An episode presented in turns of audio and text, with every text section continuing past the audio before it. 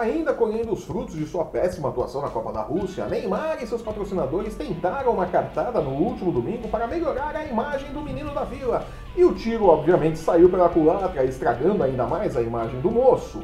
Falando em Belmiro e Santos, o clube do Litoral Paulista surpreendeu todo mundo e anunciou Cuca como seu novo técnico. Pelo Brasileirão, em rodada de goleadas, Flamengo e São Paulo seguem firmes no topo da tabela, e enquanto o rubro-negro comemora a chegada de Vitinho, o tricolor vê Nenê fazer beicinho porque foi substituído no segundo tempo da vitória sobre o Cruzeiro. Eu sou Flávio Soares e essas são as minhas caneladas para o Ganhador.com.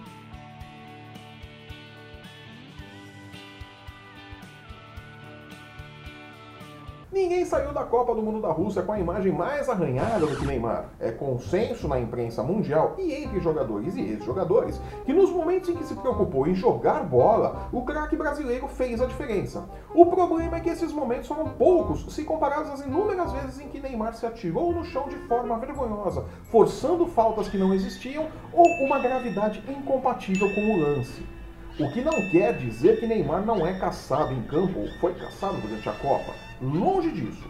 A arma do grosso contra o craque é a falta. Sempre foi e sempre vai ser. O problema todo no caso de Neymar foi o teatro. Numa tentativa de diminuir o estrago, um dos patrocinadores do menino Ney lançou no último domingo um comercial onde o astro abre seu coração. A narração feita pelo próprio Ney tem pérolas como.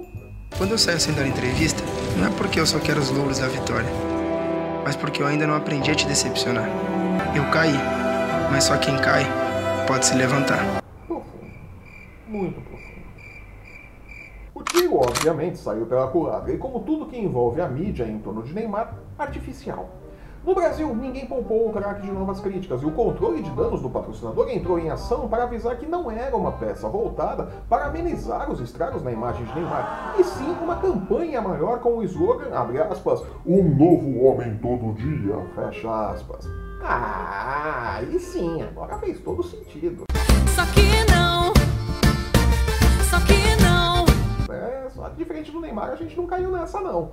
Neste momento, parece muito claro que ninguém está atentando para o detalhe de que Neymar provocou esse estrago todo em sua imagem dentro de campo. E apenas dentro de campo vai conseguir mudar isso, jogando mais e simulando menos, para que os árbitros voltem a marcar as faltas que ele realmente sofre. Discursos bonitinhos em comerciais de TV pouco farão para melhorar sua imagem, principalmente quando, ao mesmo tempo em que o comercial desabafo emotivo é lançado, as notícias do craque emendando uma festa atrás da outra não param de pipocar nos principais portais brasileiros.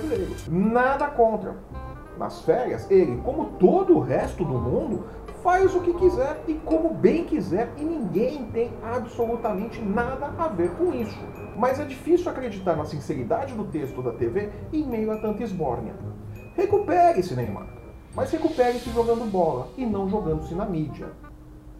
Só uma dica.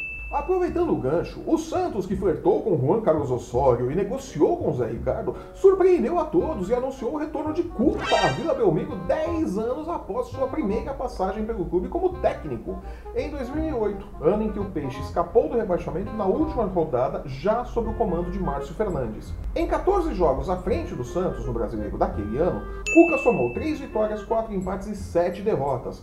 Volta agora tendo no currículo conquistas importantes, como o Brasileiro e a Libertadores, e tendo a missão de fazer o Santos se recuperar sem Pelé no meio-campo. Cuca é um bom técnico, mas sua complicada passagem pelo Palmeiras em 2017 é motivo para ficarmos com o pé atrás e esperarmos algumas rodadas para fazer uma avaliação do que podemos esperar desse trabalho dele.